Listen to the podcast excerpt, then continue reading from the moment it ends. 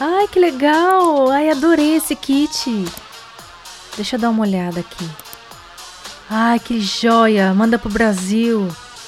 Beleza, deixa eu ver aqui o frete, ok. Tá, quanto custa? Hã? Valores em box? Ah, mas que filhos da.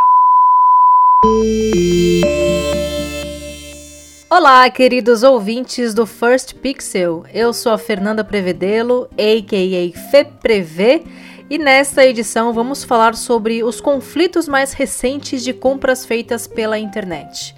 Como uma das consequências da pandemia, houve um crescimento de mais de 65% de busca por produtos para serem comprados ou consumidos pela internet. Não apenas serviços de assinatura, como streaming e cursos online, mas a tecnologia vem propiciando a migração em massa de comércios de produtos e serviços na rede.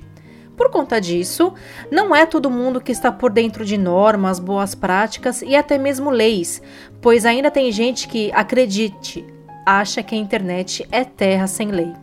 Olha só, se o que acontece com determinadas lojinhas abertas no Instagram e no Facebook tivessem que arcar com consequências dentro do Código do Consumidor, como a Lei número 10.962 de 11 de outubro de 2004, que regulamenta exatamente a fixação de preços de produtos e serviços no artigo 5 ufa, acredite, a fiscalização ia fechar.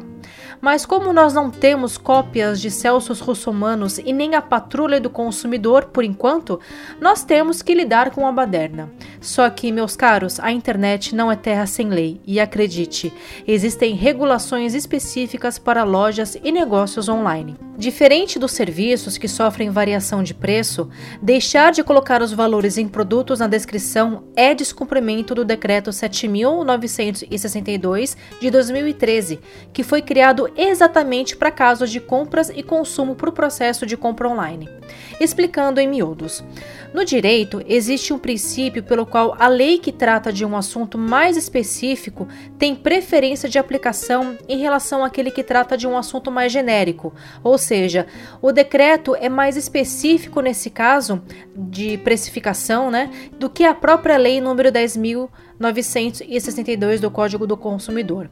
Assim, se tratando de uma lei que regula como se fixa o preço, o decreto que regula especificamente no e-commerce tem preferência sobre, sobre ela.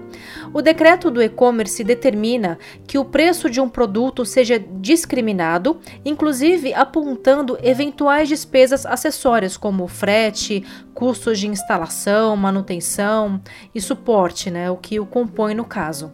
O único artigo dessa lei que se aplica diretamente ao e-commerce e, portanto, complementa o decreto do e-commerce aqui no Brasil é o artigo 2 inciso 3, que trata que o preço deve ficar junto da imagem ou junto da descrição do produto, e a fonte deve ser no mínimo tamanho 12, para vocês verem como é bem específico mesmo. Deixando isso mais claro, fora as questões técnicas que eu acabei de apontar, a responsabilidade de informar isso realmente cabe ao dono da loja. Mas como a maioria é migratória e despreparada para negócios online, nós ainda temos que ter que lidar com muitas dessas questões, como a situação que passei recentemente. Eu vou contar. Eu visitei um Instagram de uma loja física que fica em outro estado e que passou a vender pela internet porque foi obrigada a fechar as portas devido a um decreto estadual graças à pandemia. Eu amei os produtos, as fotos eram impecáveis e deixei aquele comentário famoso no inbox deles. Oi, como faz para comprar? Quanto custa? Vocês não têm site? A resposta da lojista foi a seguinte: Oi, Fernanda. No momento não trabalhamos com site, mas você pode ir enviando os produtos que gostaria e amanhã eu vou te passando. Uau, eu pensei comigo. As pessoas devem realmente estar se estapeando para comprar com eles, porque olha, quem em sã consciência pode se dar ao luxo de fazer o cliente esperar? Bom, eu não posso nem dizer, eu não preciso nem dizer o que, que eu fiz, né? Depois da minha frustração com esse episódio, eu resolvi afogar as minhas mágoas na Amazon. Se você conhece alguma loja que migrou recentemente o seu ponto de venda para a internet, manda essa edição do First Pixel para eles para aproveitar e eu digo o seguinte, querido lojista. Eu aconselho você a pensar no seu cliente e no processo, na jornada de compra, porque mais de 86% das vendas de lojas virtuais são por impulso. Se você os põe para esperar, você está perdendo venda. Ah, ah, ah, ah, não, não, não me venha com o discurso de que você não coloca preço na descrição para você ter aí o gatilho da interação por causa da curiosidade. É furada, tá?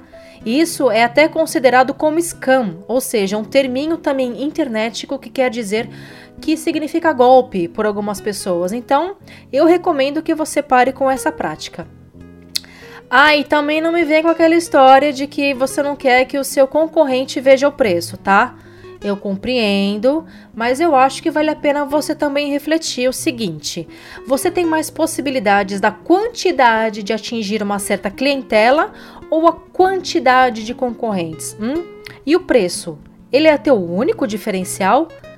Por último, eu entendo que fazer uma loja virtual não está ao alcance de todos agora mas você pode investir com baixos custos e ter algo profissional. O próprio Google Meu Negócio te dá a possibilidade de criar uma mini loja com descrição, com produto do com o preço do seu produto e muito mais lá no card do seu estabelecimento. Além disso, existem várias plataformas de e-commerce que você pode que podem te ajudar, como o próprio Wix, Loja Integrada, Ilúria e por aí vai. É só pesquisar. Lembra o seguinte: a pandemia vai passar, mas a antecipação que ela nos forçou sobre hábitos de compra e processos não volta mais, e cada vez menos haverá espaço para amadores. Gostou dessa edição? Então deixe uma mensagem de áudio lá para mim na minha caixa de voz do anchor.fm firstpixel e até a próxima edição. Tchau, tchau! Esta edição foi gravada e editada por Fernanda Prevedelo na data original de 22 de julho de 2020.